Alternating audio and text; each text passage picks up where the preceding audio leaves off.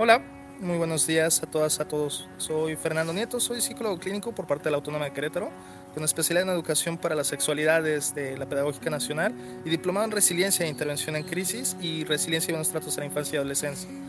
Fíjate que el día de hoy quiero compartirte un concepto que se me hace muy importante en el desarrollo emocional de las niñas y los niños, y este concepto es el de objeto transicional.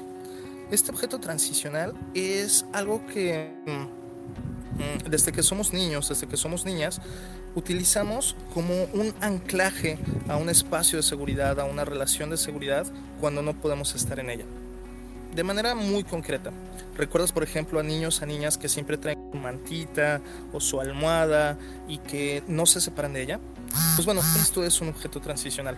Generalmente el objeto transicional en la más tierna infancia es un objeto suave, un objeto terso, que incluye el olor de ellos, de ellas, y el olor de mamá, de papá o de sus cuidadores.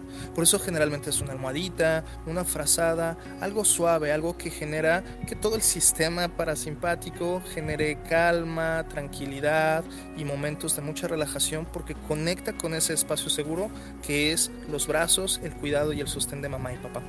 Entonces, cuando no están con mamá y papá, lo que hacen los niños y las niñas de manera intuitiva, de manera general, es agarrar este trapito y traerlo con ellos, con ellas, todo el tiempo, porque están como constantemente afianzándose a ese momento de seguridad, a ese momento de tranquilidad que les genera paz, conexión, seguridad y saberse parte de la manada este objeto transicional que pasa en la primera infancia se va reproduciendo a lo largo de las distintas etapas de la vida.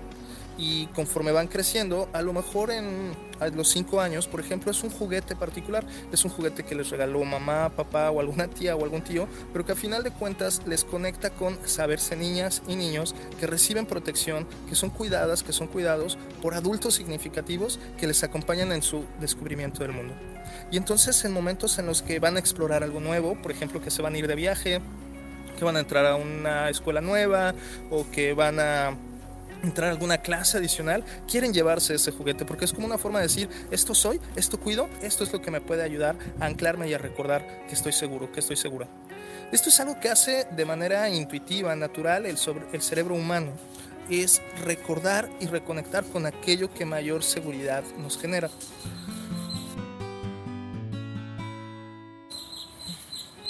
Me preguntaba el día de hoy una mamá, bueno, pero es que quiere llevar este juguete a todas partes, está bien, está mal, se lo quito, no se lo quito.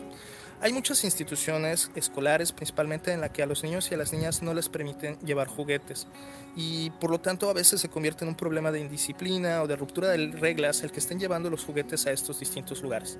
En ese caso te recomiendo yo que trates de indagar un poquito más con qué persona conecta o con cuáles son las relaciones que conecta ese juguete para que entonces puedas cambiarlo a lo mejor por un juguete mucho más práctico, mucho más pequeño.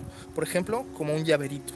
Un pequeño llavero, a lo mejor de un juguete con una pelotita, o si es alguien que se conecta muchísimo con su papá o con su mamá porque juega videojuegos con él o con ella, pues que a lo mejor sea un llavero de un control de, del videojuego o de algún personaje de caricatura y que mm, conforme va creciendo papás, mamás, de manera mucho más consciente e intencionada podamos decirle, este juguete, este juguete te lo regalo con mucho amor y con mucho cariño. Y me gustaría que lo trajeras contigo mucho tiempo, para que si en algún momento a lo largo del día eh, tienes dudas, me extrañas, quisiera que esté, quisieras que esté contigo, apapachándote, cuidándote o ayudándote en algo y no podemos por la razón que sea, porque estoy trabajando o porque estás en la escuela, que hagas una pausa y entonces toques este juguete y pienses en mí, pienses en nuestra relación y pienses en todas las veces que hemos tenido miedo juntas, juntos y que paulatinamente hemos encontrado la solución.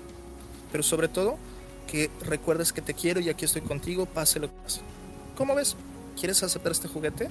Y a lo mejor el niño, la niña no va a entender por completo todo lo que decimos, pero seguramente poco a poco, mientras se lo vayamos recordando, lo va a ir utilizando es este regalo que le va a poder anclar a esos momentos de tranquilidad, de paz y que a veces solamente con acariciarlo va a poder conectar con ese momento de seguridad y ese espacio de seguridad.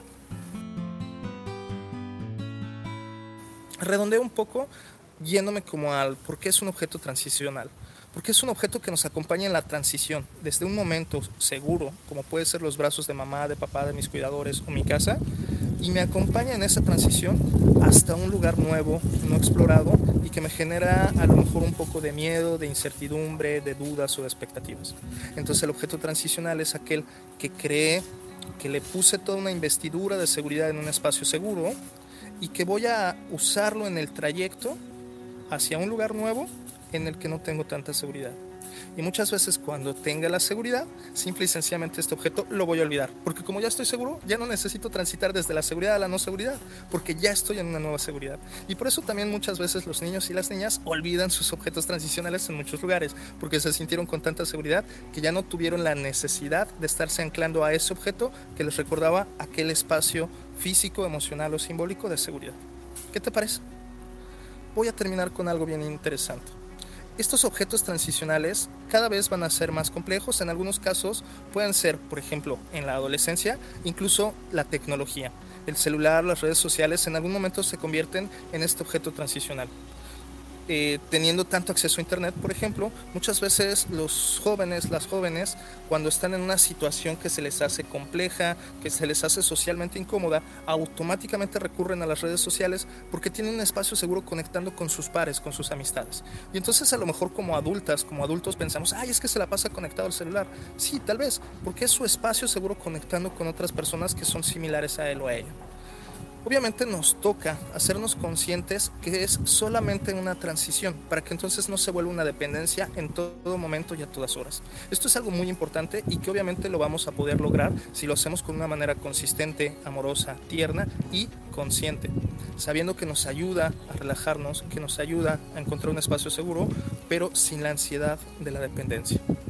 Y un tip último para papás y mamás entre más grandes van siendo nuestros hijos, nuestras hijas, al llegar a la adolescencia, ya no necesitan ese objeto transicional porque ya encuentran otros espacios seguros que ya no son la casa. A veces son sus amistades, su escuela, sus grupos de amigos, de amigas, de clase, de algo. Y entonces, a veces es cuando papá y mamá empiezan a necesitar su objeto transicional para separarse de los hijos y las hijas. Y entonces es cuando papá y mamá empiezan a ver más seguido las fotos de cuando hacíamos tal cosa, o empiezan a ver el juguete que compartimos en tal momento, o empiezan a hacer distintas cosas en distintos momentos porque están transitando desde un lugar en el cual sus hijos, sus hijas estaban todo el tiempo en el nido, transitando hacia este momento en el que, desde algunas teorías, estarán ahora con el nido vacío. ¿Qué te parece? Interesante, ¿no? Piensa un poquito en todos los objetos transicionales que tienes a tu alrededor, esos pequeños objetos que tienen una carga simbólica, emocional, para que tú te sientas más tranquilo y tranquila y que está bien que los tengas siempre y cuando nuevamente entendamos que son solamente eso, un momento para transitar desde la seguridad a la no seguridad y volver a conectar con nuestra seguridad y no depender de nada más, que nos ayuden desde la autorregulación, desde la atención plena y para la conexión con otras personas.